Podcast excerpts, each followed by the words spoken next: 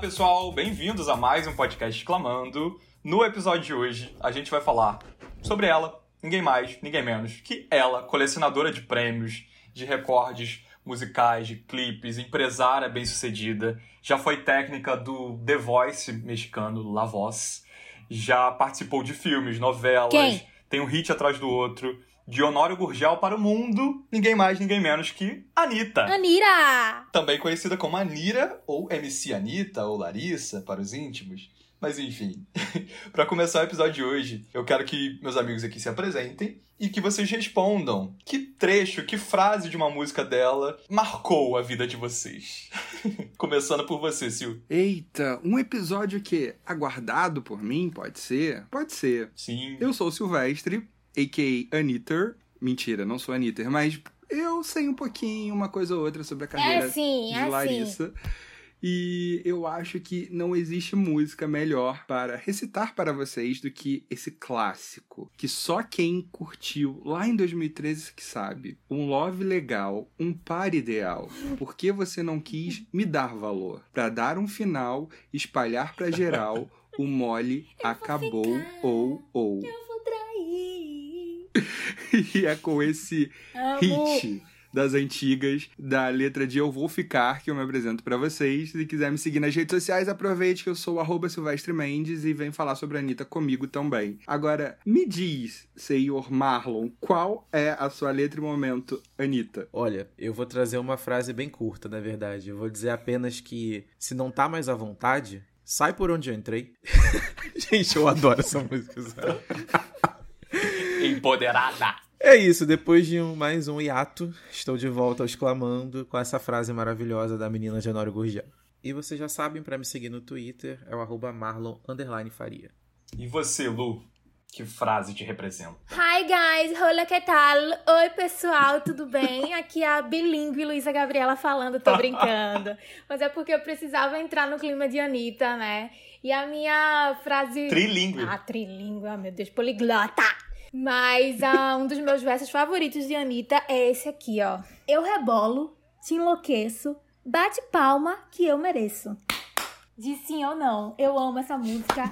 Eu amo essa música demais. E você já sabe, pra me seguir lá no Twitter pra gente conversar sobre filmes, músicas e tudo mais, é arroba, arroba Lu. Agora conta aí, Gui, qual é a tua música, o teu verso favorito de Anitta? A frase que eu separei é a seguinte: Maluco o suficiente pra gostar de mim, corajoso o suficiente pra ir até o fim. E ponto final. E ponto final, e basta. Essa maravilhosa frase da música Cobertor, com participação do Projota, uma música lentinha e tal, traz essa mensagem maravilhosa. Porque, né, pra você entrar na vida de, de Dona Larissa, Anitta, não pode ser qualquer um, não é mesmo? E aproveitando isso, eu queria trazer justamente um pouco do que a gente estava discutindo aqui. Vocês. Toda a gravação a gente conversa bastante antes aqui, antes de gravar. Hoje a gente estava justamente pensando muito no tom desse episódio, né? Eu acho que o mais legal, às vezes, até a nossa pré-gravação aqui seria mais um episódio, porque a gente fica falando tanta coisa que seria legal vocês ouvirem também o que a gente fica conversando É aqui nos tudo bastidores. fofoqueira. É tudo fofoqueira. E a gente tava justamente tentando encontrar isso, assim. Porque a, a vida da Anitta é uma coisa assim. Ela é uma pessoa tão jovem, mas com tanta coisa que ela já fez, e tanta coisa que ela está fazendo, enquanto a gente tá aqui gravando, essa mulher já tá pensando em- em 300 projetos diferentes, e o tempo todo se reinventando. Que a carreira dela, como eu citei um- alguns exemplos né, no início do episódio, dos altos e baixos, essa mulher tá sempre se reinventando. E não interessa a polêmica que envolva o nome dela, as picuinhas que criem, os featurings que dão certo ou que supostamente não dão, mas ela sempre consegue manter a boa imagem dela ou talvez até alçar ainda mais sucesso com tudo que a galera tá falando sobre ela. E eu acho que é um pouco disso tudo que a gente quer trazer no episódio de hoje. A gente quer falar um pouco desse case de sucesso que é a Anitta, eh, independente de tudo que ela passou, ela que, como eu também falei, né, veio de Honório Gurgel, começou ali no funk e foi alçando essa carreira que hoje em dia tá um nível assim que a nossa geração e as gerações antigas né, não, chegaram a ver nenhum artista eh, nacional com tamanha repercussão e hoje com as redes sociais isso só tá num nível assim ainda mais estratosférico, a ponto dela gravar parceria com Madonna, sabe? Então, o que será que vem por aí? Enfim, um pouco de tudo isso. Então, vamos começando a falar um pouco sobre essa Anitta, que a gente tanto conhece e muita gente adora odiar. Eu tinha pensado em talvez começar esse programa quebrando um pouco a expectativa, porque o que acontece? Eu ouço todo mundo comentar: ah, o que será que a Anitta vai fazer agora? Ah, será que a Anitta vai conseguir carreira internacional? É, a gente fica perguntando muito sobre os próximos passos dela e eu fico me perguntando se, se faz sentido essa expectativa toda que criam em torno do que ela vai conseguir ou não com a carreira que ela quer fazer, principalmente lá fora. Porque assim, ela já chegou num patamar em que as pessoas aqui no Brasil, os artistas brasileiros anteriormente não conseguiram. Isso é inegável, goste ou não da Anitta, todo mundo precisa admitir isso. É um fato. E eu acho que talvez fiquem numa cobrança por uma carreira internacional que ela já tem, na realidade. É, a gente não pode falar que a Anitta tem, é, é, uma latina de sucesso como a Shakira é no mundo todo, por exemplo. Mas, é, gente, é um fato que ela já tem uma carreira voltada lá para fora e que existem públicos para ela lá fora também nesse momento já, sabe? Eu digo isso porque, assim, a, a, a, percepção que eu tenho às vezes é que muita gente aqui no Brasil fica tentando, fica esperando que a Anitta seja a artista que vai estar tocando nos iPods, iPhones, celulares de todas as pessoas no mundo inteiro. Isso não vai acontecer porque isso não acontece com nenhum artista mais. Porque a gente saiu daquela era em que tem um grande nome, sabe? Como o período em que a Britney era maior e que era só a Britney depois foi só a Beyoncé, e a gente não tem mais isso. Ou como era só a Madonna lá na década de 80.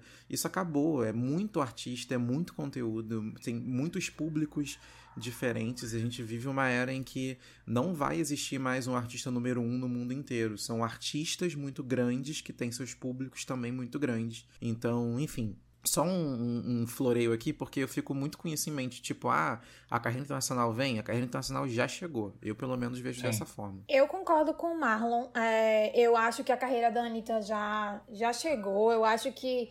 É, eu acho que a gente não tá mais no, na, na época do vem aí, ou o que será que vem aí, mas eu acho que a gente já chegou numa, numa era dela, assim, que eu acredito que ela não se vê como uma cantora 100% consolidada, digamos assim, sabe? Eu acho que ela tem noção das conquistas que ela já já alcançou e tudo mais, mas ela sempre quer mais. E eu acho que isso é maravilhoso, porque isso é uma dá uma abertura e uma janela muito grande para ela para inovar, para arriscar, para é, descobrir novos públicos, descobrir novos ritmos, descobrir é, a, a, levar um pouco da nossa cultura também lá para fora.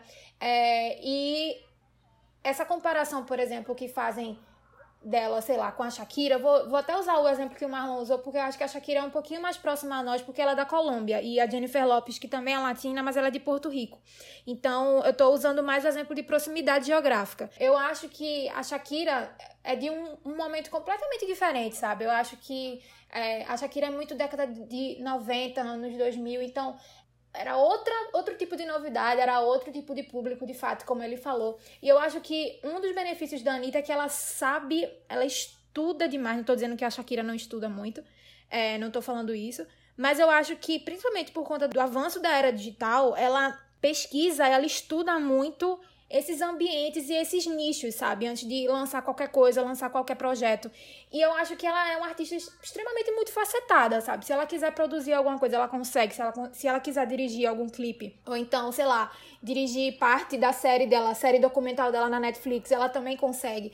Ela agora é empresária, inclusive ela estava empresariando dois artistas e assim, se ela quiser, qualquer coisa que ela quiser fazer, eu acredito que ela consegue, sabe? Ela é apresentadora do Multishow, por exemplo, ela é roteirista do programa dela. Então, passou muito da época do Vem Aí. Eu acho que o Vem Aí tava muito atrelada, principalmente na era do Show das Poderosas, sabe? Eu acho que hoje a gente já tá vendo a Anitta colher frutos e colhendo reconhecimento, assim, principalmente internacional, que a gente não viu e com nenhum outro artista, sabe? Eu tava até comentando com, com vocês antes de a gente começar a gravar que a gente sempre vê muito artistas nacionais, principalmente no YouTube, a gente sempre vê esse tipo de vídeo de artistas nacionais, principalmente cantores cantoras pop, o comparativo com clipes e com comparativo com músicas, né? De artistas internacionais. E eu lembro muito que no início da carreira de Anitta comparavam muito ela, a estética que ela usava, a Pussycat Dolls, algumas coreografias do Justin Timberlake, algumas coreografias de Beyoncé, algumas coisas da Rihanna.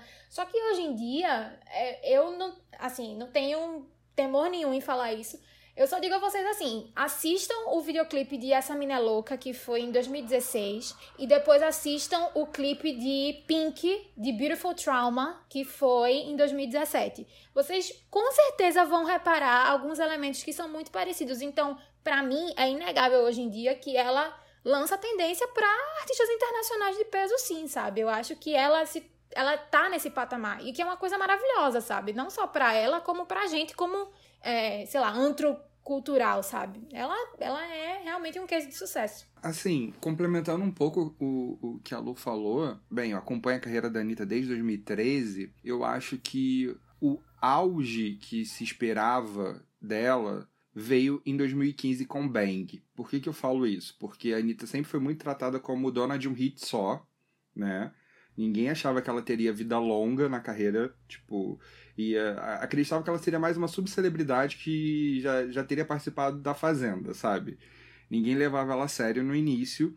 O potencial de Bang, seja com, como single, seja como o, aquele videoclipe, ele, ele destacou a Anitta em um patamar que ela só cresce desde aquele ponto. Assim, ela cresce em visualizações, ela cresce em videoclipes, ela cresce no que ela se propõe a fazer. Então, eu acho que também alinhado que o Marlon falou, a gente não pode achar que a Anitta vai estourar num grau que só vai se falar dela no mundo inteiro. Eu acho que ela vai se estourar e que só vão falar dela em determinados locais e países geograficamente, do tipo, uh, Paloma estourou na Itália. Estavam falando bastante dela lá na Itália com a participação dela na música do Fred De Palma. E isso abre portas, sabe? Assim eles vão começar a conhecer o trabalho dela, como já aconteceu também com um pouco da galera latina quando ela se, se, se apresentou com J Balvin no prêmio Los Nostros, se eu não me engano, e, e por aí vai. Eu acho que ela tem um boom muito, muito local, dependendo com quem ela esteja no momento, faz com que a galera descubra que ela já tá aí há muito tempo, que tem uma discografia extensa e que coloquem ela no radar e qualquer coisa que ela lance eles passem a consumir. Uh, a música mesmo que ela lançou com a Cardi B tava no, no topo da Grécia, sabe? Tipo, ela tá no topo da Grécia, tipo, what the fuck? Então, eu acho que a gente cobra muito que a Anitta tenha um nome ou um peso como Ariana Grande, Gaga, Beyoncé e e todas essas divas pop por ela fazer uma música pop, sendo que existem barreiras que, independente de qualquer coisa, artistas americanos não enfrentam como artistas de outros países. Sem dúvida. Total. Uma das grandes barreiras que a Anitta está tendo que lidar é a, a linguística. Todo mundo acha que, que o Brasil fala espanhol. Uhum. Né? Aí é uma, uma cantora brasileira cantando em espanhol, aí a galera já fica, ué, ela não tá levando a música brasileira lá para fora. Tá, meus queridos, ela tá levando a música brasileira. Não significa só cantar em português uhum. que a música é brasileira. A música com a Cardi B tem vários elementos brasileiros, a produção brasileira, tem muita coisa ali. Então, eu acho que ela tá chegando e tá indo num nível em que a gente vai sentir muito orgulho e vai falar: caramba, olha só aonde ela chegou, mas eu não acredito que vá dar pro ego das pessoas, que é o que elas esperam, essa coisa sensacional, sabe? Do tipo, olha, o mundo inteiro falando dela em um único momento. Eu acho que vai ser muito isso que eu tô falando.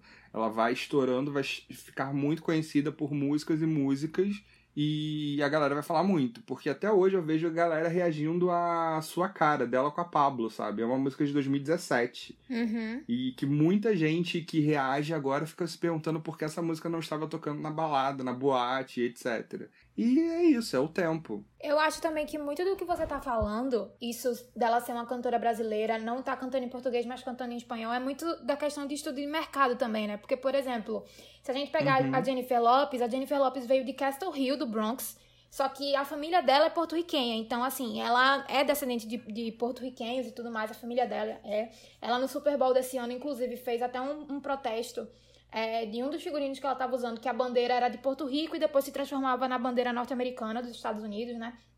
E ela fez um protesto lá sobre os imigrantes e tal. Só que o que que acontece? A Jennifer Lopes ela sempre cantou em inglês. Só que de 2017, 2018 pra cá, a gente teve um boom muito grande, principalmente do ritmo do reggaeton, né?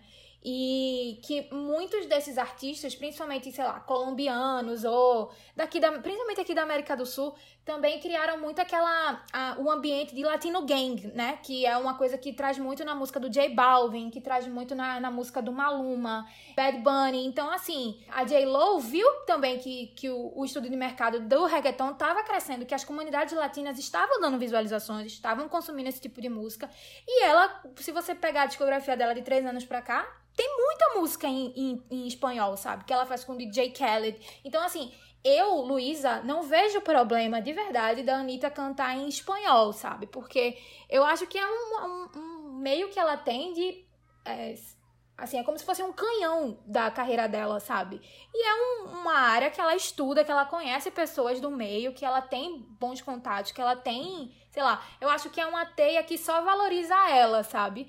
E assim, não é algo que. É, não precisa ser visto de forma negativa, sabe? Por mais que existam pessoas que vejam isso, mas eu acho que ela faz isso brilhantemente, assim, de verdade. É só a gente trazer um comparativo pro mercado nacional mesmo, né? Tipo, aqui no Brasil é um fato, independente da gente também consumir muita música norte-americana, mas que os artistas nacionais, né, tipo, o, o digamos, o, o, grande povão, é, se é sim é a melhor forma de eu dizer, mas enfim, as diferentes classes consomem muito a música da cultura nacional. Então a gente consome muitos artistas daqui, seja do, é, do pagode, seja da música pop, seja do sertanejo, seja do próprio funk, seja do que for. A gente ouve muito a nossa própria língua.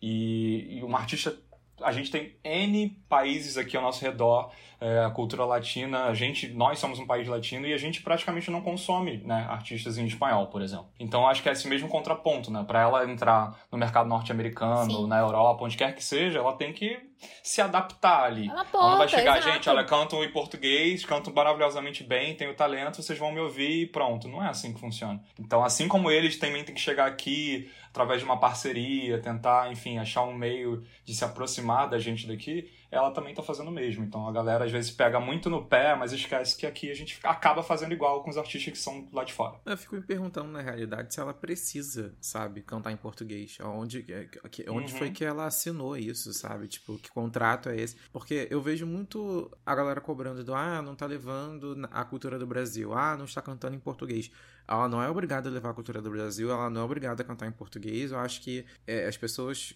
têm esse esse falso patriotismo e querem que todo mundo siga isso também, quando na verdade a gente está falando de um país extremamente desigual. A Anitta vem de um lugar extremamente é, precário e ela sempre fala sobre isso, então não é problema nenhum para a gente falar também. E, sinceramente, eu não veria problema nenhum se ela resolvesse, a partir de amanhã, cantar só em inglês Sim. ou em espanhol. É, ela faz o que ela uhum. quiser, consome quem Sim. quer, sabe? Eu tô falando de uma forma mais mais enfática, porque eu fico me perguntando se existe um povo além do Brasil, do Brasil e do, e do norte-americano, que tem essa coisa com a própria, sabe? Tão, Fonista, tão, né? Que é tão apegado, assim, porque, cara, a gente precisa entender que as pessoas são livres para fazer aquilo que elas quiserem, sabe? Uhum. É, a, a Shakira, em determinado momento da vida dela, começou a cantar também em inglês, inseriu o inglês ali, porque ela também Sim. queria é, né, pescar outros públicos e nem por isso ela deixou de, de ser super é, referente enquanto a, a, ao país dela, sempre comenta, uhum. é uma pessoa que, pessoa que viaja o mundo inteiro levando a cultura dela e coloca um milhão de elementos de outros países também e tá muito claro de onde ela é, é, de onde ela veio e aquilo que ela se propõe a fazer. Não consigo entender por que, que tratam a Anitta desse jeito, como se tivesse que, que andar pintada de bandeira do Brasil, sabe? É, e tem outra coisa também, né? Assim, a gente tem históricos de artistas brasileiros que têm um, um, grande nome e que muitos deles também estão fazendo a mesma coisa que ela fez, sabe? Por exemplo, Caetano Veloso, ele tem uma prospecção internacional muito grande, mas assim, ele tem um álbum todo em, todo em inglês não, mas com músicas em inglês, que é o Transa. É, por exemplo, a Ivete Sangalo, quando gravou no Madison Square Garden, ela gravou duas músicas em espanhol, que foi é, a versão de Agora Já Sei, que foi com Diego Torres, e o Dart, que foi com Juanes. Então, assim, eu puxo um pouco da sua indignação entre aspas, para mim também, porque não é uma coisa assim grave nem absurda, sabe? Eu acho que são meios que as pessoas têm de propagar sua arte, querer alcançar diversos públicos.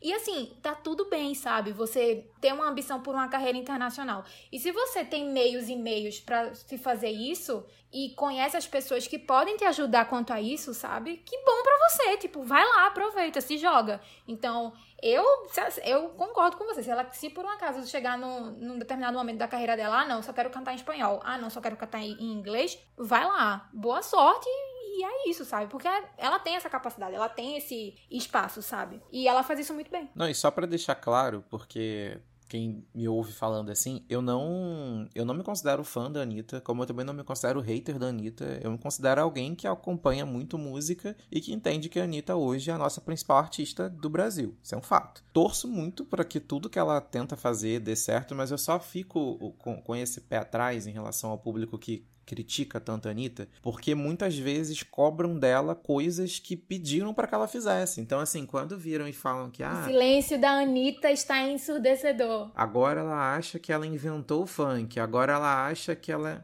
Agora ela acha que ela inventou o pagode baiano. As pessoas ficam insistindo para que a menina coloque no, na, na, nas músicas dela referências do Brasil, que defenda o Brasil, que leve o Brasil para fora. Aí quando ela faz isso, também cobram dela Sim. que ela não deveria se achar a dona da cultura brasileira ou dos elementos que ela inseriu na música. E quando ela não faz, falam, ah, mas não canta nem em português. Então fica assim, o que, que vocês querem que ela faça, sabe? Então acho que, independente de gostar ou não gostar, a gente tem que ter coerência no, no, no discurso, né? No que você usa para criticar, para analisar alguém. Então eu vou muito por esse caminho, assim. A Anitta tem o direito de cantar o que ela quiser e o que qualquer análise, qualquer crítica tem que ser feita por aquilo que ela fez, não pelo que ela não fez. Então, assim, você não pode criticar a Anitta por não cantar em português, sabe? Porque ela canta, ela lança outras músicas, ela lança um milhão de parcerias com vários artistas nacionais, inclusive Talvez ela seja a artista que, que, que mais lança músicas em português também, porque se você for contar tudo que ela tem de parceria, Deus do céu. Coisa aberta. Mas tem que ter coerência na hora é. de falar, né? Sim. O que vocês estão falando me lembra muito o exemplo do. Quando ela tava começando, né, com, as, com essas parcerias internacionais. A música dela com o Alesso, que o clipe, o Is That For Me, que o clipe ela gravou na Amazônia, foi assim, churrada de, de haters, né? Porque ela usou ali muitos elementos da cultura de lá, do norte do país, e mais roupas, assim, enfim, pra, pra e mostrando ali a floresta e tudo mais. E aí o pessoal ficou tipo, quem é você, sabe? Pra ficar mostrando isso dessa forma. Que coisa cafona, que isso, que aquilo. Então, gente, decidam, você sabe? A gente cobra tanto que a mulher mostra o nosso país, e quando mostra, você fica, tipo, sabe, julgando que lado você tá. Eu jogo até uma pergunta, assim, uma reflexão, na verdade, em cima disso que a gente tá falando, assim. Até que ponto, assim, toda essa cobrança em cima dela é uma culpa puramente da, da internet, da rede social, como a gente vê hoje? Até que ponto isso tá atrelado ao simples fato de, de daquele possível síndrome né, dos brasileiros se, se verem como inferiores, como rejeitados e tal. Aí quando a gente vê alguém que tá inserida lá fora com um potencial enorme, a gente fica, meu Deus, então mostra que a gente é legal, mostra que a gente é talentoso, mostra que a gente tem isso, tem isso e aquilo. Então, isso é um mix de coisa. Ou se é também, talvez, um preconceito de muita gente também, pelo fato dela ter vindo de onde veio, né? De ter começado no funk, na periferia. Pode ser tanta coisa, né? Ou pode ser tudo isso misturado. É muito complexo o, que ela passa na carreira. Fala-se. O Marlon me lembrou de algo. O Marlon e a Lu, quando falaram da Shakira, que eu também sou apaixonado pela Shakira. E tem um álbum dela, Laundry Service, que foi quando ela começou a cantar em inglês e ela recebeu muitas críticas, muitas críticas. E no clipe Underneath Your Clothes, se você vê o início do clipe, é um, uma entrevista que vão fazer com ela e o cara pergunta em inglês ela responde em espanhol. E eu acho aquilo sensacional, porque ela passou uma mensagem, sabe? Que, tipo, ela não é uma coisa só, gente. Shakira, no primeiro álbum dela, tem música cantando em português, uhum. sabe? Então, não cobre não cobre de nenhum cantor que ele seja uma coisa só, porque eu acho que essa é a pior coisa que você pode fazer. Você está podando ele, a criatividade dele em qualquer coisa, sabe? Porque ele pode realmente ouvir uma música indiana e se inspirar, ele pode ouvir um K-pop e gostar da batida, e, e por aí vai, sabe? É cantor, é arte, tá vivo. E sobre essas críticas da Anitta, eu, eu, eu fico com um pouco da frase do Tom Jobim, Acho que foi ele que falou que o maior pecado que você pode cometer no Brasil é fazer sucesso. Uh! Acaba sendo isso, sabe? Qualquer brasileiro que faz sucesso, um pouquinho de sucesso, além da conta que as pessoas acham que a pessoa não merece, leva pedrada, sabe? Ela leva pedrada se ela é ignorante politicamente, ela leva pedrada se ela mostra a Amazônia, ela leva pedrada se ela não mostra a Amazônia, se ela mexe a bunda, sabe? Tipo, a galera não se decide o que, que quer criticar. É, por isso que eu digo que é preconceito só mesmo, porque... E quando eu digo preconceito, não é só, não, não é só vindo daquelas pessoas que são naturalmente preconceituosas, não, mas existe uma coisa nossa mesmo, intrínseca, sabe? Porque, por exemplo, quando eu comecei a ver a Anitta dando entrevista em outras línguas,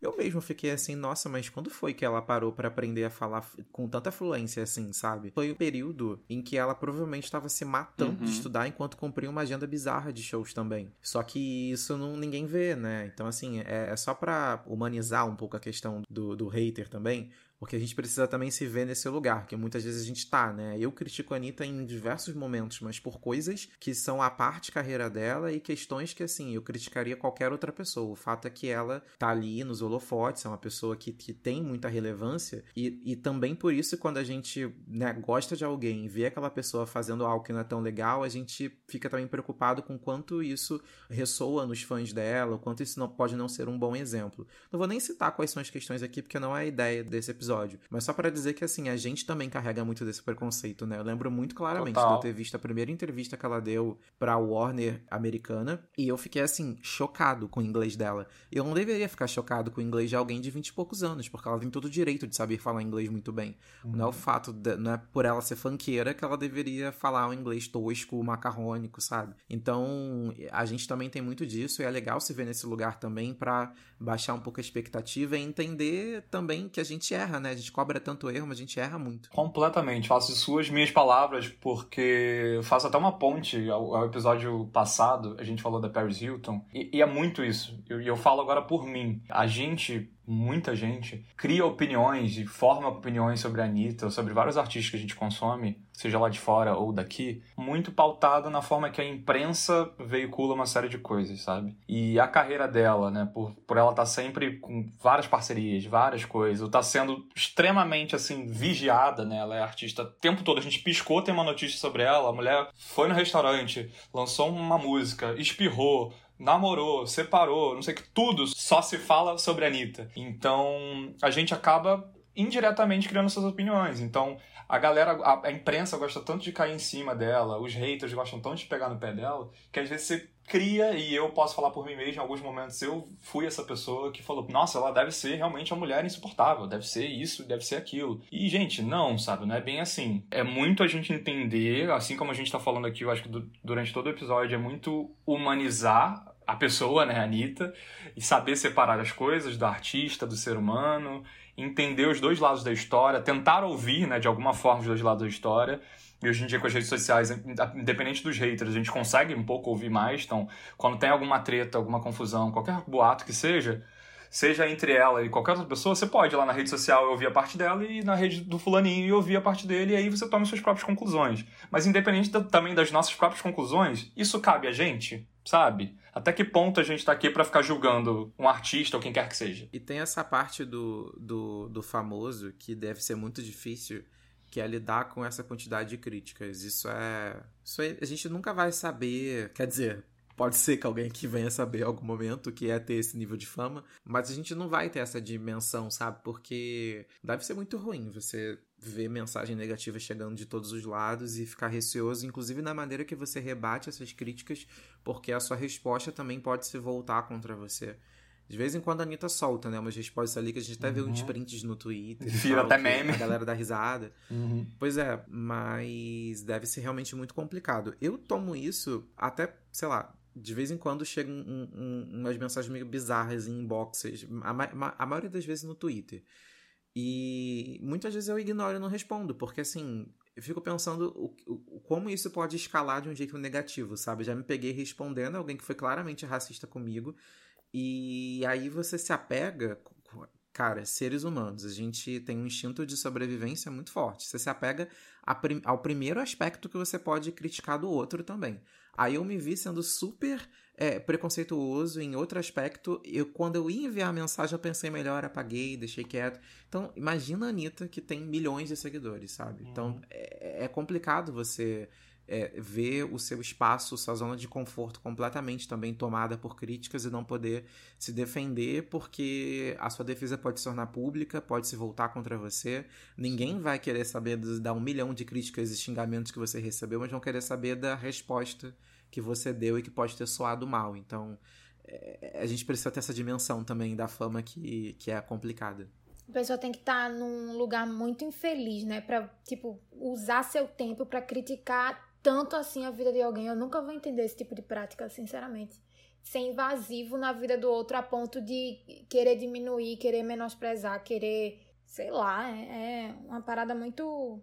muito estranha para mim, sabe? Estranha, sei lá. Dá medo, amedronta, sei lá. É. Eu, se você que tá ouvindo esse episódio e já fez isso alguma vez na sua vida, ou tem essa prática, por favor, para, sério. Não continua, não. De verdade. Independente se a pessoa é pública, se a pessoa é um amigo seu, se a pessoa é um colega seu, tipo, sabe?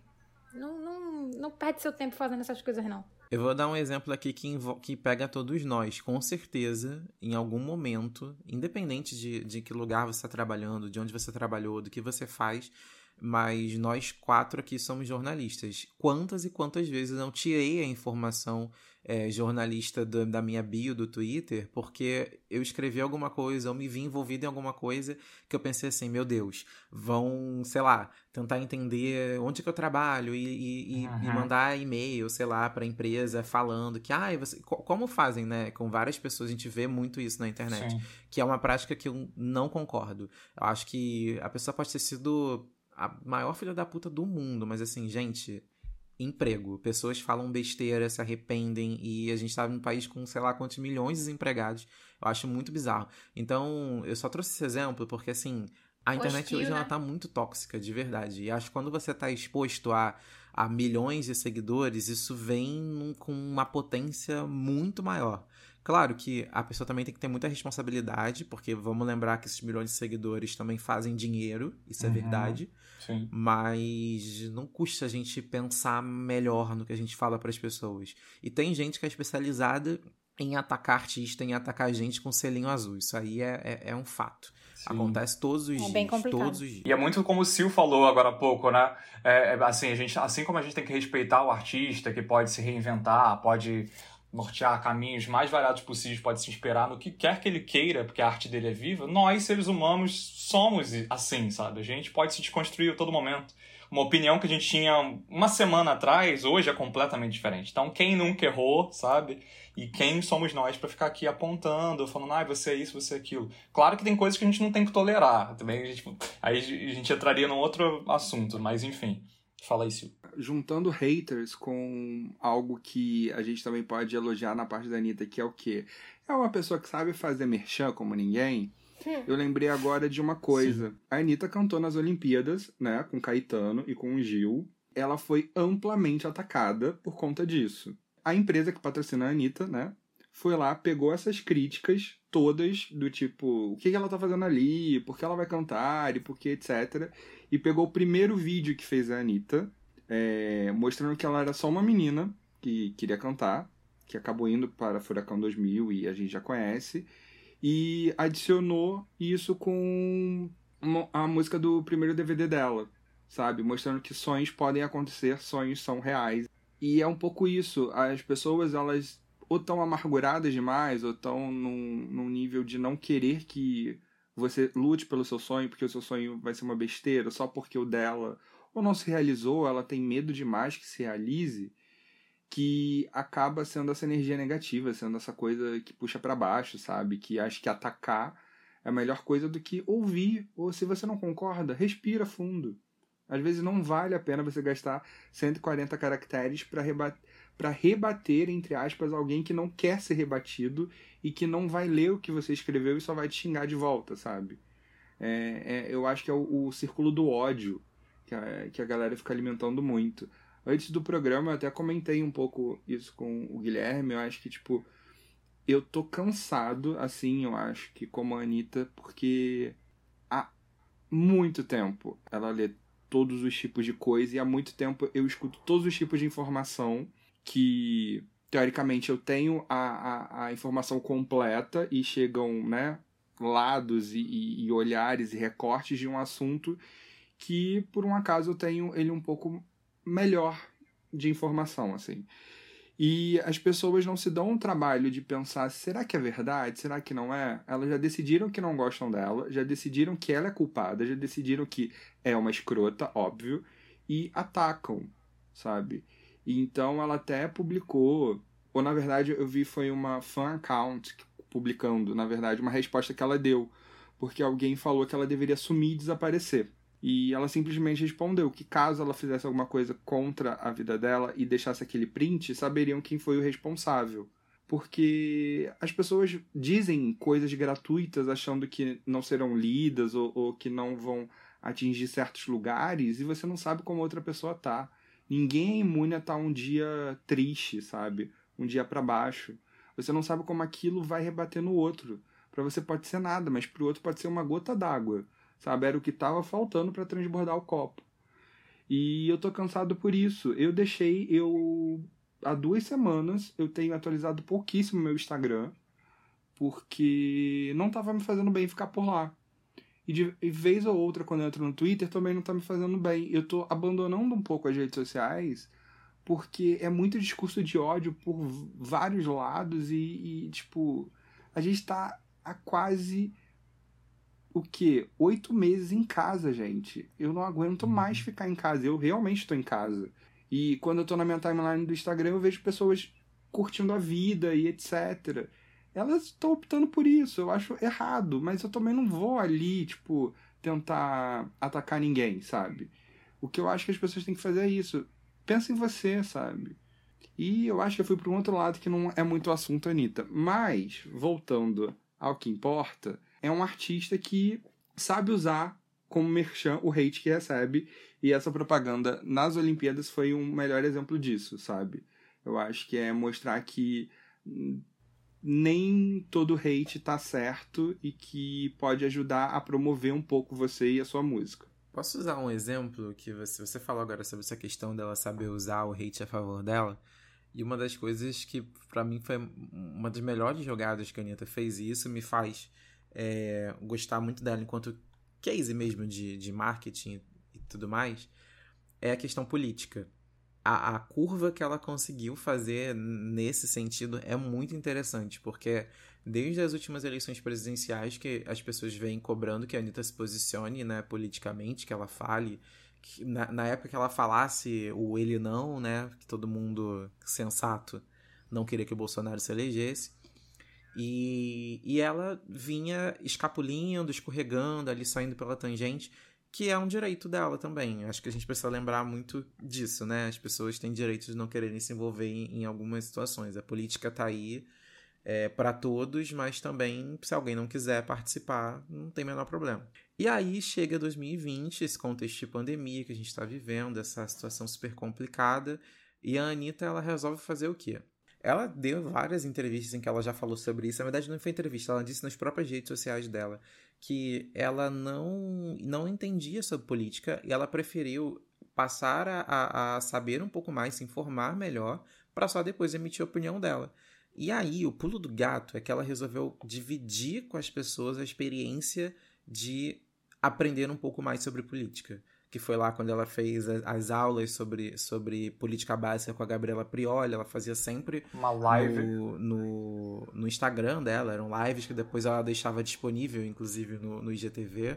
E, cara, olha que sensacional, sabe? Porque, assim, se você, se você for olhar do ponto de vista do discurso, tá tudo ali muito alinhado, perfeito, inclusive. E a partir de então, né, é, empoderada das informações que ela conseguiu, ela começou a se posicionar politicamente. E vem fazendo isso mais do que muita gente que possivelmente criticou uhum. ela no passado por não fazê-lo. Então é isso que eu acho mais legal, sabe? Eu lembro até que no dia do lançamento de Me Gusta, ela tava ali fazendo uma bateria de stories, muitos stories, stories, stories seguidos em inglês, espanhol, português, até alguns em italiano ela fez por conta do público que começou a segui-la depois que ela lançou a música na Itália. E no meio de, dessa bateria de stories, ela lançou um story falando sobre as queimadas no Pantanal. E aí, provavelmente, as pessoas começaram a questioná-la do porquê que ela estava falando sobre isso. Acho que pessoas de fora do Brasil.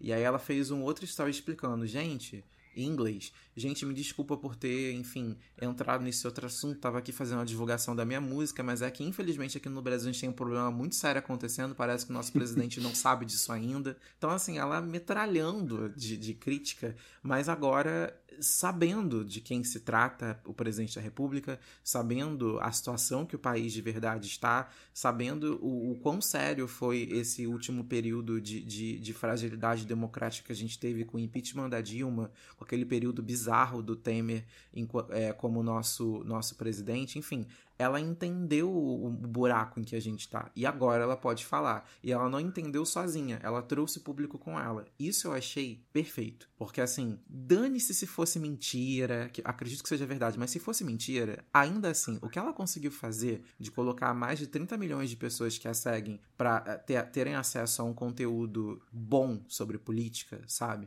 Isso para mim já, já vale muito. Então, assim, para alguém falar mal da Anitta, tem que estar tá fazendo melhor que ela. E eu acho que tá complicado. É, acho que você tocou num ponto muito importante. Eu vou até dar um exemplo do que ela anda fazendo ultimamente, na, nas entrevistas que ela tá dando para as revistas, para os sites e tudo mais, na divulgação de Me Gusta. Ela foi questionada, acho que tem uns cinco dias dessa entrevista, pela NME, que é aquele site do New Musical Express. Ele é um, um site musical e jornalismo, de jornalismo britânico e é renomadíssimo, assim. A gente aqui no Brasil, a gente volta e meia, quando a gente fica falando de um álbum, a gente fala muito sobre os reviews que a NME faz e tal, enfim. E aí ela tocou num ponto muito importante, assim, que eu fiquei até feliz, assim, por um lado, porque não era uma pauta que, que precisava ter entrado, mas acabou entrando. E eu acho que ela foi muito sucinta, muito objetiva, sabe? Que ela disse que o Bolsonaro não estava lidando bem com a crise que estava acontecendo, a crise, a crise ambiental que está assolando o Brasil ultimamente. Que a gente sabe que a gente perdeu 15% do Pantanal, a gente perdeu muita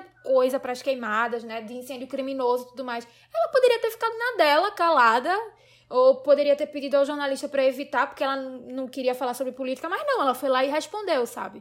E por ser um site britânico, ela respondeu em inglês. Então, assim, qualquer pessoa que acessar no mundo inteiro a entrevista dela vai saber do posicionamento. E quem sabe ela incitou a curiosidade de outra pessoa para procurar saber o que, que tá rolando aqui, sabe? Então, assim, muitas pessoas acham que ela é, não, não é uma figura política de fato, mas eu super acho que ela é, sabe? Eu acho que ela se tornou, acho que inicialmente não era o, uma das metas dela, ainda acho que não seja, eu acho que não é um, um campo que ela queira participar efetivamente, mas é inevitável que quando ela participa, as pautas tomam uma proporção muito maior que tiveram antes, sabe? Eu lembro que teve uma, até uma discussão no Congresso porque um deputado que não tinha nada para fazer, que estava sendo pago com o nosso dinheiro, dinheiro dos nossos impostos, né, chegou com um projeto de lei lá querendo banir os baile funk no Brasil inteiro, sabe? Simplesmente queria banir porque aquilo, é, aparentemente, nas palavras dele, não era uma faixa de família, era ponto de tráfico, boca de fumo, aquilo e aquilo outro. E, tipo, Anitta foi na Câmara dos Deputados, foi no Congresso Nacional para falar sobre isso, sabe? Para falar sobre oportunidade de emprego que os baile funks dão, como aquilo é um antro cultural para muita gente, como aquilo faz bem para uma comunidade, entendeu? Então, assim, eu acho que por mais que as pessoas queiram dividir, assim, tipo, ah, o que, é que ela tá fazendo aí? Por que, é que ela tá falando sobre política? Ah, porque ela tá se metendo numa área onde, onde não é dela. Tipo, política é a área de todo mundo, sabe? A gente, como brasileiro, vivendo no, vivendo no mundo que a gente tá, no contexto que a gente tá, a política tá intrínseca. E eu acho que ela, o interesse dela em querer saber, acho que a pesquisa que ela vem fazendo, o que ela tá proporcionando para outras pessoas, assim, de gerações até mais novas, que não entendem nada de política, não entendem nada sobre Constituição e a nossa, a nossa estrutura institucional, sabe? Então, eu acho que esse exemplo que, que o Marlon falou da, da Gabriela Prioli, eu acho que é uma coisa muito importante. A live que ela também fez com o deputado Molon também foi outra oportunidade que ela teve, sabe, de falar sobre isso. Então, por mais que ela não, não queira fazer, tá 100% inserida nisso, eu acho que todas as, inser as inserções que ela acaba fazendo no mundo político acabam tendo um canhão, uma proporção uma imagem e um debate cada vez mais forte, sabe? Justamente porque é ela. Porque é importante, sabe? Eu acho que ela fala por muitas pessoas, eu acho que. Não por muitas pessoas, não é que ela bota palavra na boca de alguém, não tô querendo dizer isso. Mas eu acho que muitas pessoas. É, tem muitos brasileiros que olham para ela, sabe? E assim, no sentido de pô, você me representa de alguma forma, sabe? E isso é muito importante. Então, é basicamente isso. Eu lembro dessa polêmica porque até eu fiquei meio decepcionado porque eu esperava que ela aderisse ao videozinho, ele não e tal. Depois eu fui fazer uma autocrítica e eu reparei que eu tava cobrando isso dela, tava todo mundo cobrando isso dela, mas ninguém tava cobrando de outras pessoas, sabe? E outras pessoas saíram ilesas sobre isso. Não foram sequer cobradas um quinto do que ela foi. Uhum. Aí eu fiquei me perguntando, mas ela é alguém que canta na parada, ela é alguém que já abertamente apoiou a comunidade LGBT, ela é alguém que já apoiou a, a, a comunidade do funk, da música, ela fala sobre Honório, ela fala sobre de onde ela veio, mas constantemente a gente meio que tá querendo reafirmar que ela se posicione sobre isso sempre. Aí, uma vez que, tipo, ela não queria falar sobre política, em nenhum momento ela queria apoiar o que estava acontecendo de errado. Ela só não queria se meter num terreno de política ali.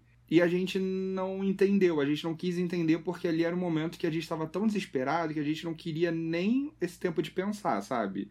Ou é sim ou é não. Tipo, não existe meio termo. Uhum. Agora não. Agora ela vem com essa bagagem e foi o que o Marlon falou. Eu, eu sinto que não é que foi algo estruturado, tipo, agora eu tenho que correr atrás das pessoas que eu perdi. Eu sinto que foi assim.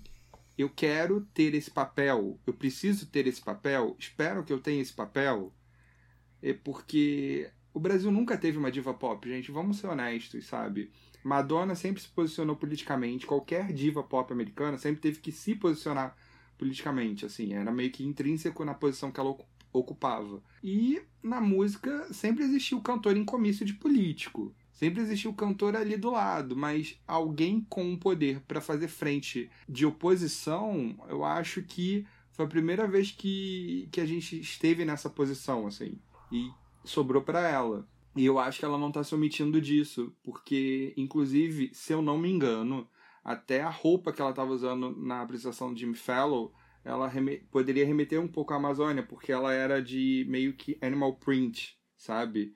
Então é algo que vai estar nela, ela é Brasil e ela sabe que lá fora vão perguntar. Até, inclusive, ela disse que ela prefere mil vezes se posicionar quando perguntam para ela sobre política lá fora do que quando perguntam aqui, porque editam tanta entrevista às vezes para dar uma tendência de alguma coisa que não deixam a fala como um todo, como o, a ideia com que ela quer passar, sabe? Tanto que as opiniões políticas da Anitta começaram no, no, nas entrevistas no México, se eu não me engano, e depois vieram para o Brasil junto com o Prioli, junto com todo esse posicionamento. Exatamente. É, e a gente tem que lembrar também, assim, nós quatro aqui temos essa consciência, mas muita gente às vezes não tem por não trabalhar nessa área, que as Uhum. pessoas não leem matéria mais, né? As Sim. pessoas leem título.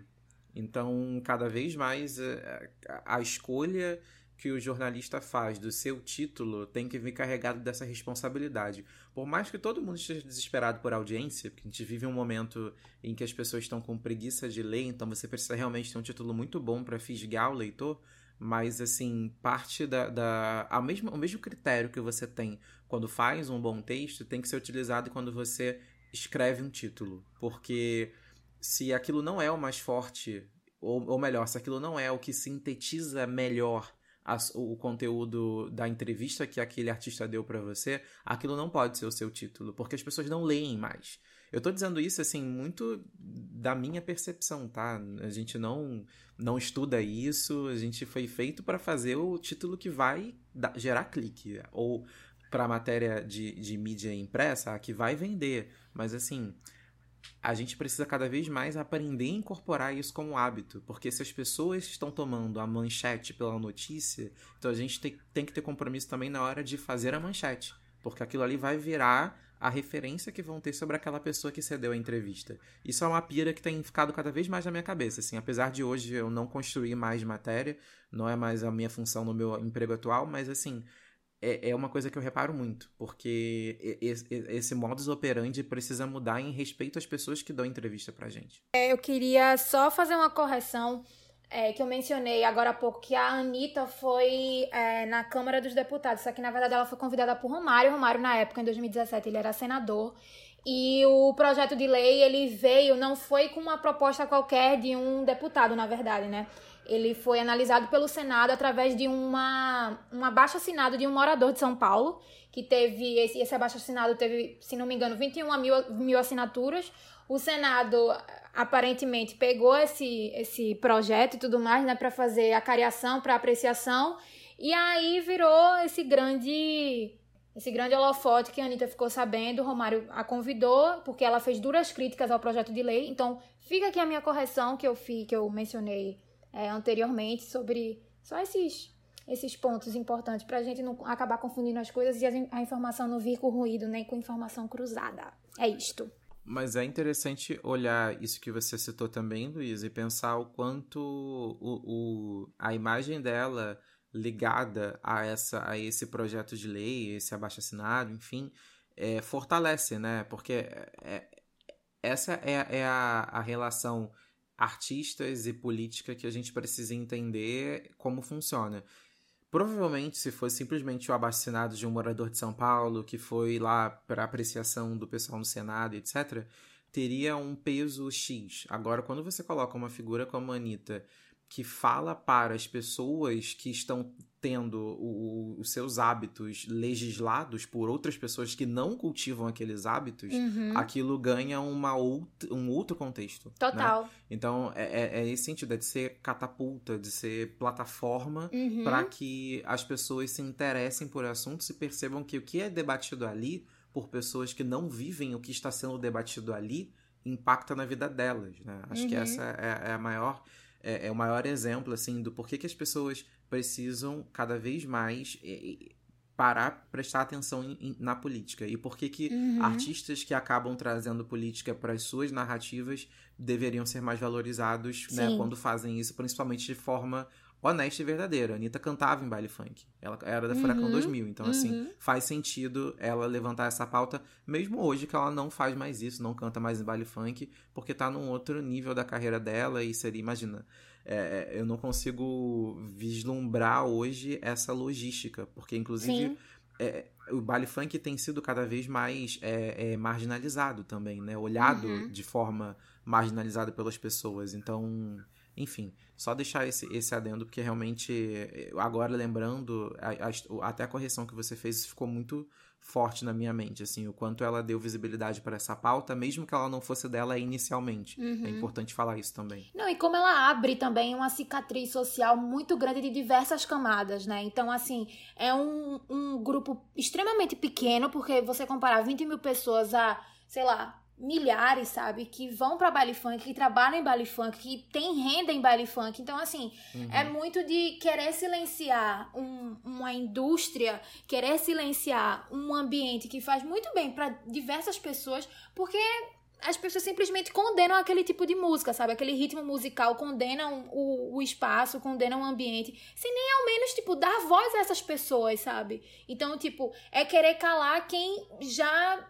diariamente, assim, no nosso cotidiano, como país mesmo, como instituição, como república, a essas pessoas que são silenciadas todos os dias, sabe? E eu acho, assim, que o, o baile funk tá muito intrínseco na, na carreira dela, porque, assim, é verdade que ela não, ela não canta mais em baile funk, que ela agora tá em palcos extremamente maiores, mas, assim, quem estava no Rock in Rio do ano passado viu o paredão do Furacão 2000 no palco dela, sabe? Na apresentação dela. Então, assim, foi uma estética que ela usou e que foi o que, querendo ou não, deu fama a ela, né? Os vídeos que ela tem da Furacão 2000 no YouTube, por exemplo, estão aí para isso. Aquele paredão cheio de caixa de som, paredão branco com vários amplificadores atrás, sabe? Então, quando e todo mundo que viu aquele paredão ficou assim, querendo ou não, dá uma nostalgia, mas também, mas também reitera uma memória que ela tem que é muito forte, sabe? Tipo, eu tô aqui, eu tô num festival internacional ao lado de pessoas extremamente importantes para a indústria fonográfica e para o show business, mas eu ainda lembro das minhas raízes, sabe? E máximo respeito a ela por isso, de verdade. É, total. Tipo, eu, eu lembro quando eu vi aquela imagem dela naquele palco. Finalmente, até porque, né, era para ela ter se apresentado antes, só que aí eles achavam que ela não era pop suficiente para estar no palco do Rock in Rio, né? Porque cantava o que funk. E ela finalmente chegar ali e lotar, porque ela foi a, a primeira atração da noite, né? E fazer todo o mundo correr para aquele palco para ver a apresentação dela, eu fiquei orgulhoso, porque caralho, olha onde ela chegou, sabe? É, a menina de Honório Gurgel que fazia baile funk e, segundo a Arielle, eles tinham que subir às vezes em caixa de cerveja para poder se apresentar, sabe? Olha onde elas chegaram. E eu acho que isso casa muito com a força feminina que a Anitta carrega, porque se a gente for, a gente abriu esse programa analisando algumas letras dela, mas se você colocar no papel toda a persona Anitta, ela nunca sofreu por alguém, só na música com a, com a Marília Mendonça. sempre os outros correram atrás dela, sabe? Ela foi alguém que sempre se valorizou na música e fez muitas meninas se valorizarem na música, sabe? Cantarem coisas que não se depreciavam, não ficavam tristes pelo cara, não faziam. não corriam atrás dele, ele que corria atrás dela, sabe? Sim. Isso faz uma diferença, eu acho que gigantesca na autoestima de, das meninas que crescem cantando músicas é, apaixonadas, vamos dizer assim. Fica no subconsciente aquilo ali. Isso começa no nome artístico é, dela. Né? Exatamente, né? já começa aí. É, é uma das coisas que eu mais gosto, assim, na persona Anitta, é isso. É, é, é essa força e de transformar as coisas, sabe? E ter esse peso. É, a gente pode estar falando de muito artista, mas o número que ela consegue ter de plays, o, o, número que ela consegue ter de views, o exército pesado que ela formou nesses anos todos de carreira, que você pode falar um ai, mas tipo, vai surgir alguém que vai tomar as dores, sabe?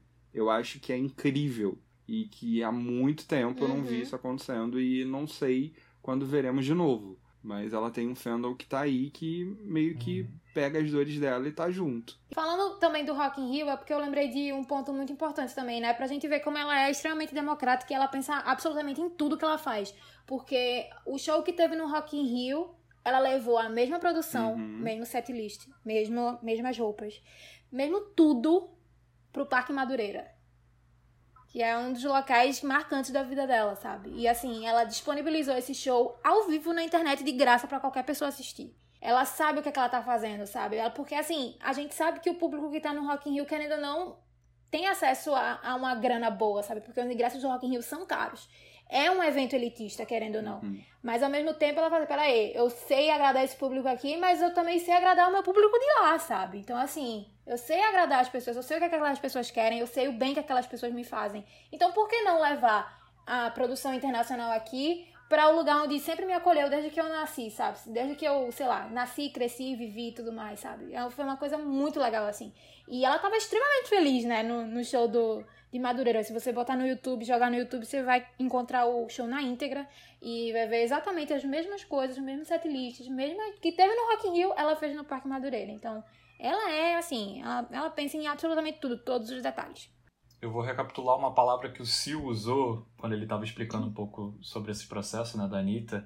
Ele falou que as pessoas né, pegaram ela para poder culpar ela, para poder cobrar as coisas. E é, é, muito isso né, que a gente falou aqui o episódio inteiro. Eu acho que ela alcançou um patamar tão inigualável comparado aos artistas que a gente vê por aqui, e artistas inclusive de fora, que todo mundo se achou no direito e ainda se acha no direito de cobrar tudo que vem a telha, assim, a ela, sabe? Sendo que não é bem assim que as coisas funcionam. E ao mesmo tempo, né, essa capacidade dela, de independente do que ela está sendo cobrada, dela conseguir reverter e conseguir administrar isso da melhor forma. E, gente, não é pouca coisa. A mulher se propõe a fazer tudo que a gente pode imaginar. Ela já, no início do episódio, né, de novo, eu citei alguns exemplos aqui. Recentemente, só para vocês que não acompanham tanto, lembrarem né, que isso aconteceu. Ela fez uma parceria, por exemplo, com o Facebook para embarcar numa era meio gamer que é uma coisa que está super em alta, ainda mais nesse ano atípico que a gente está vivendo, onde as pessoas estão reclusas em casa, então muita gente passou a consumir mais videogame, mais streaming, mais uma série de coisa, e essa galera tá bombando. Quem aqui não comprou uma cadeira gamer, não é mesmo? Quem aqui? Cito inclusive nomes aqui no nosso podcast, mas enfim. Então é, é, muito isso, é como esta pessoa, a Anitta, a empresária, o, ser, o cérebro né, deste ser humano, talvez tinha tudo ali para se ver uma pessoa frustrada, revoltada e tal, por tanta cobrança em cima dela, por tantos percalços durante a carreira, ela consegue administrar isso de uma forma assim extremamente absurda e capaz. Ela chegou a palestrar em Harvard, gente. Vocês têm noção do que é isso? E a mulher ser referência a nível empresarial e como case de marketing, que a gente inclusive também já citou, tudo que ela faz dá certo. Então ela está aí hoje envolvida com várias marcas, é, seja de produtos cosméticos, seja do que quer que, que ela queira e ela dá certo. E ainda levanta um ponto que ela sempre traz, assim, em várias entrevistas, e ela já afirmou e ela reitera isso sempre, e eu acho isso, assim, extremamente curioso e uma prova viva de quão focada ela é em tudo que ela se propõe, como tudo é milimetricamente calculado e pensado e administrado, é que ela fala que quando ela alcançar por volta de 30 anos de idade, ela vai deixar né, a carreira de cantora. Então, que ela pretende seguir na vida dela de empresária, com tudo que ela já desenvolve, o que ela vai desenvolver ainda, que o mercado está o tempo todo mudando e ela está sempre captando isso, mas ela já tem essa meta. Então, gente, olha como isso é admirável. É, ela, lembrando, né, ela tá hoje com 27 anos, se eu não me engano. Ela é mais nova do que eu, inclusive. E olha como é um exemplo, assim, a gente tem que admirar muito. Independente de você que tá ouvindo não curtir o som que ela faz, não curtir algum comentário ou outro, enfim, o jeito dela de ser, a gente tem que aplaudir de pé o que, que essa mulher consegue, como ela se reinventa assim dia após dia. Não, eu só acho que ela não vai parar com 30 anos, mas isso aí só o tempo é, tirar. Eu também, também acho, que, que não. Na verdade, ela, ela disse isso algumas vezes, eu acho que foi muito mais para sossegar as pessoas que estavam cobrando ela de, de planos e coisas do que ela parar propriamente dito. Aí talvez ela. Não, ela não vai parar. Não, e se você parar pra pensar também, hoje a gente comenta muito sobre a, a Rihanna, né? E o quanto a Rihanna abandonou, de certa forma, a carreira, não de artística, mas de cantora, porque vamos lembrar que o que ela faz à frente da, das marcas que ela cuida não deixa de ter um viés artístico. Quem assistiu o Savage Fashion Show viu um pouco disso, né? Ela pensa muito artisticamente também eu acho que a Anitta tem tudo para seguir os passos aí. E, e, vale lembrar que ela já tá um pouco nessa, Exatamente. né? De ser empresária também, acho que até um pouquinho antes da Rihanna enveredar por esse ramo. Pelo menos antes da Rihanna enveredar completamente por isso, né? A Anitta já estava ali sendo sua própria empresária, ela é uma das, se não me engano, uma das, das, das diretoras de inovação da Ambev. Uhum. É o mesmo uhum. cargo que o Will.i.am tinha na Intel, né? Ele era diretor de inovação da Intel e a Anitta tem esse cargo na Ambev aqui no Brasil. Então, ela tem tudo para fazer exatamente o que caminho que a Rihanna tá fazendo hoje, mas eu acho que ela vai continuar na música por um pouquinho mais de tempo do que ela disse que iria ficar. É, eu acho que o ritmo vai diminuir, porque eu acho que ela tá dividindo o tempo dela com outros projetos para além da música, sabe? E isso é maravilhoso para ela. Então, por exemplo, sei lá, ela fazia quantos shows por mês? 100. Tô jogando aqui um número hipotético, vamos supor, sei lá, 60 shows por mês. Eu acho que o ritmo que ela tava vai diminuir assim de uma forma considerável, porque eu acho que ela vai fazer shows palcos certeiros assim, sabe? Então,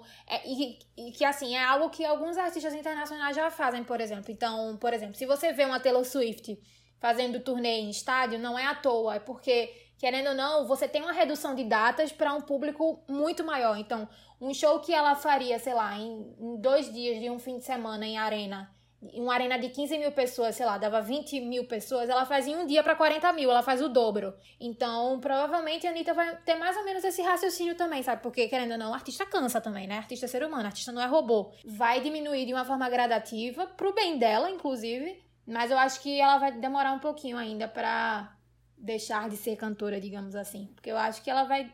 Eu acho que é algo que ela ama de fato, é uma grande paixão da vida dela. Mas a gente também tem outras paixões, né? A gente desenvolve outras paixões quando a gente, enfim, vai, vai crescendo, vai amadurecendo, enfim.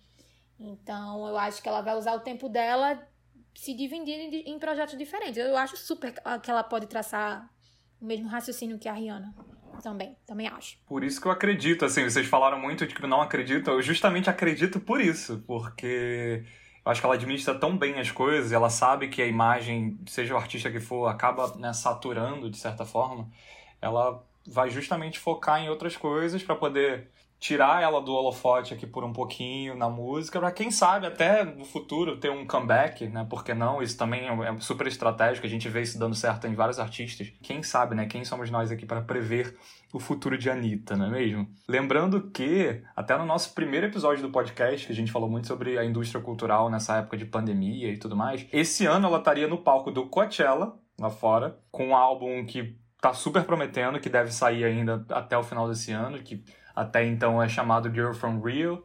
Uh, e ela tá com parcerias, assim, absurdas, né? Ela tá envolvida com os principais produtores lá de fora da atualidade. Já conseguiu contratos com a Warner Internacional, produtores, inclusive, que estão ao lado né, de trabalhos da, da Beyoncé, da Adele e de grandes nomes da música. O, o universo é o limite para Anitta hoje em dia, quer você queira ou não. E para encerrar esse episódio, eu queria fazer uma pergunta para todos nós aqui. E você que está nos ouvindo, se quiser, manda nas redes sociais também o que, que, você acha sobre isso, que momento que você que marcou na carreira dela. É, mas eu queria ouvir de vocês, é, que música ou que momento da Anitta, assim, é muito marcante para cada um de vocês. Começando por você, Sil. Caramba, momento marcante, cara. É, existem alguns, assim. Eu acho que, re, que recentemente foi esse show em, no Parque Madureira, né? Que a Lu falou brilhantemente, porque uh, no momento que ela começa a cantar o medley da Furacão 2000, é o momento que começam lágrimas surgindo nos olhos da Anitta e ela não consegue continuar. Mas eu acho que o momento em que eu percebi que eu gostava muito da pessoa Larissa, a.k.a. Anitta, é o momento Outlet. Eu acho que se você digitar aí no Google Anitta Outlet, você vai ver o vídeo que para mim é, é muito bom o momento, sabe? E, e é, é esse tipo de Anitta que eu sinto tanta saudade, tanta falta, e que às vezes as redes sociais inibem e não deixam ela existir. a Anitta Raiz. É a Anitta Raiz, exatamente. Tudo. e você, Lu? E por falar em Anitta Raiz, tem dois momentos que eu lembro que me remetem muito a essa Anitta Raiz. O, a, o primeiro foi quando ela cantou com, cantou com Sandy no Altas Horas e foi meio que uma apresentação surpresa e ela ficou super emocionada. Isso foi assim, 2013, por aí, bem antes de Bang acontecer, bem antes de Paradinha acontecer, Vai Malandra acontecer. Então, ela ficou super emocionada quando cantou com, com a Sandy. Então, a gente pôde ver ali um lado Larissa também, né? Muito além da, da, do glamour da, da Anitta. E o outro também foi um recentemente, quando ela viajou para Aspen e ela encontrou a Mariah Carey numa loja lá de artigos de frio e artigos de esqui.